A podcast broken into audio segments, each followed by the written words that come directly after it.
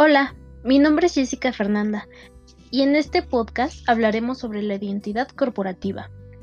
Es posible que algunos no conozcan este concepto o no lo entiendan bien, por lo que les hablaré un poco más sobre él, para que estén más familiarizados con esto. Bueno, para empezar, ¿qué es identidad corporativa?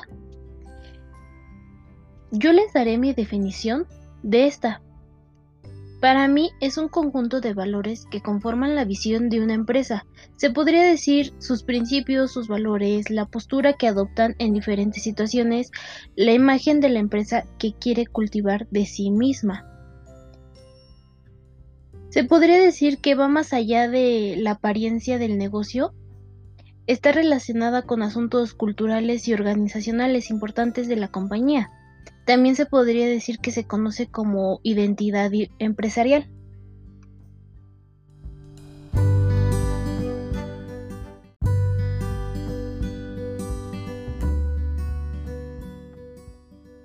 Este es un aspecto fundamental para empresas de todo tamaño y aspecto, ya que es relevante en, la relación con colaboradores y clientes. Aparte de todo lo mencionado, también la identidad la podemos encontrar en las personas por ejemplo, lo que es la persona, sus valores, cómo se relacionan con otras personas y cómo se comportan en diferentes situaciones.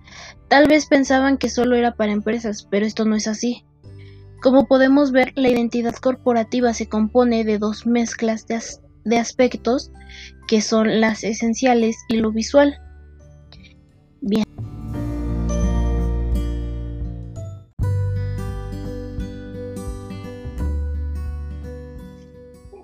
Bien, ahora veremos cómo crear una identidad.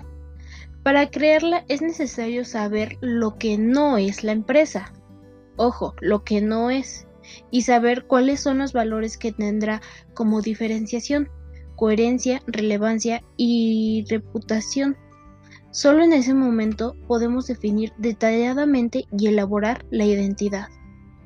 Para poder empezar, hay que identificar la historia de la marca, por ejemplo, cada persona desarrolla su identidad basándose en su historia de vida, desde niños hasta adultos o jóvenes, dependiendo del momento de vida que estemos viviendo. Con las empresas no es muy diferente. Al identificar las motivaciones fundamentales, de eso la identidad de la empresa o la persona será construida. Como siguiente punto estaría la identidad visual, que está conformada por diferentes aspectos. Esta es un aspecto fundamental en la empresa, pues los recursos visuales y diseños son los que representarán el mensaje de la compañía que quiere ser transmitido.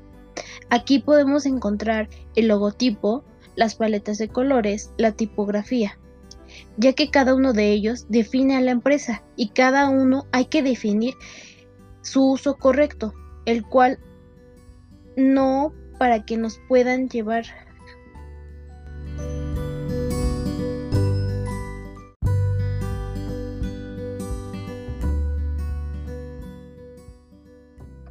Ya que cada uno de ellos define a la empresa y cada uno hay que definir su uso correcto y cuál no es el uso correcto para que otros puedan llevar a cabo el buen uso de la identidad y no generar conflictos.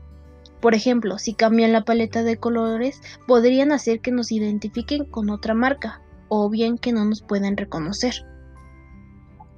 El siguiente punto es el público objetivo. La identidad tiene que tener en cuenta el público objetivo y el buyer persona que quiere alcanzar ya que tanto la identidad visual como la esencial puede transmitir diferentes mensajes.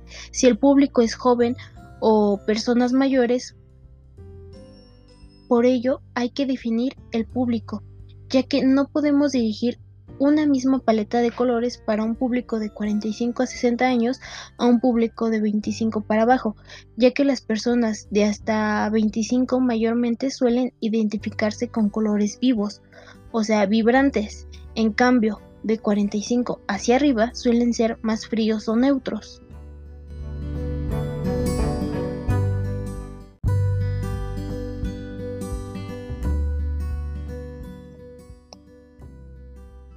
El siguiente punto es el lenguaje.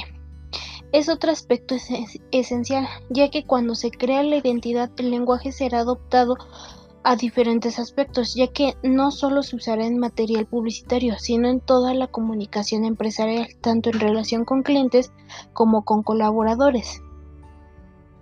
El siguiente punto es el mensaje y el tono.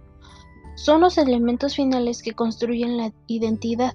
El lenguaje está relacionado con la visión, misión y valores de la empresa. Ese aspecto será fundamental para dirigir acciones en diferentes áreas de la compañía. A todo esto, ¿qué sectores de la empresa son afectados al desarrollar la identidad? Todas las áreas de las empresas son influenciadas directa o indirectamente. Por ejemplo, en la comunicación interna, además de adecuarse a la identidad visual, debe hacer que la forma de contacto con colaboradores como charlas, informes, cuadros de aviso, revistas, etc., se transmitan con los valores deseados utilizando el lenguaje correcto.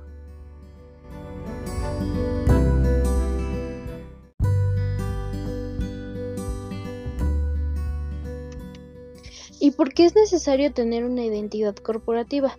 Ya que la identidad corporativa representa los elementos esenciales y visuales que compone una empresa, es fundamental una definición clara de este patrón de comportamiento para los socios y los colaboradores tienen que saber qué esperar de la compañía. Las empresas que poseen un discurso, pero la práctica actúan en un sentido contrario, pueden perder definitivamente la confianza del público. Por ejemplo, si la empresa tiene un discurso de la preservación ambiental y prácticas ecológicas, pero se asocian con compañías reconocidas como contaminantes, el público cuestiona esas actitudes. La identidad corporativa es así de importante para construir un mensaje sólido para que el público sepa qué esperar de la compañía.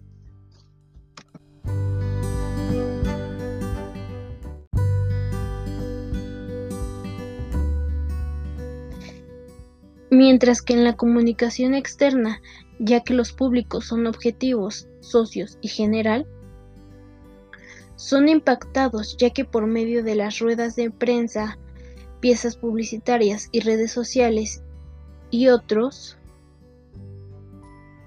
la importancia de mantener la coherencia de la identidad también es fundamental. Por último, la cultura organizacional. Una empresa que incentive la libertad creativa de los colaboradores. Por ejemplo, este se,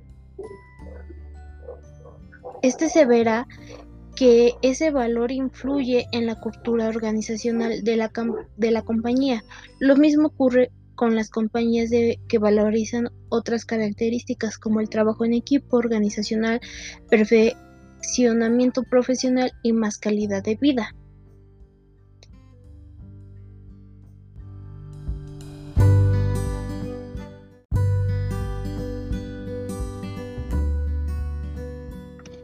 Esta sería la principal diferencia entre estas dos. Para finalizar, les recomendaré algunos cursos que me parecen mayormente completos y en lo que puedo observar en las reseñas son buenos, que son los cursos de doméstica. El primero es de identidad corporativa bi y tridimensional y el segundo de estrategias y creatividad para diseñar marcas. Y por último, el curso de identidad corporativa que es de Creana. También una página donde vienen ejemplos de la identidad corporativa, mm, aunque estos vienen en inglés y la página en portugués, que sería esta página 50 manuales de identidad visual. Se así, se escribe así como lo dije, tal cual y esta cuenta con 50 ejemplos de diferentes marcas que nos muestran su desarrollo de identidad. Entre ellas podemos encontrar Pepsi, Mastercard, LG, HP, Sky, Facebook, entre otras varias.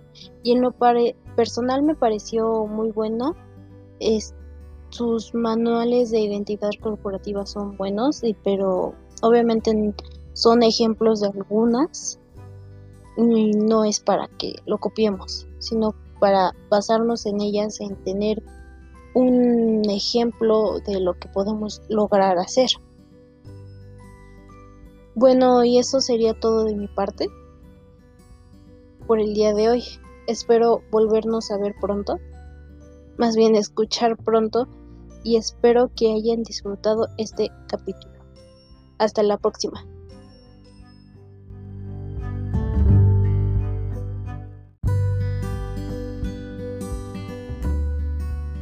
Las nuevas tendencias de estos días de consumo hicieron que la relación entre empresa y cliente sea un aspecto importante, ya que se tendrá que fidelizar. También hay que tener en claro que no hay que confundir la imagen corporativa y la identidad corporativa, ya que la imagen es la percepción pública de la empresa, mientras que la identidad hace referencia a la forma en que la empresa quiere que el público la perciba. Un ejemplo de esto es la empresa Apple.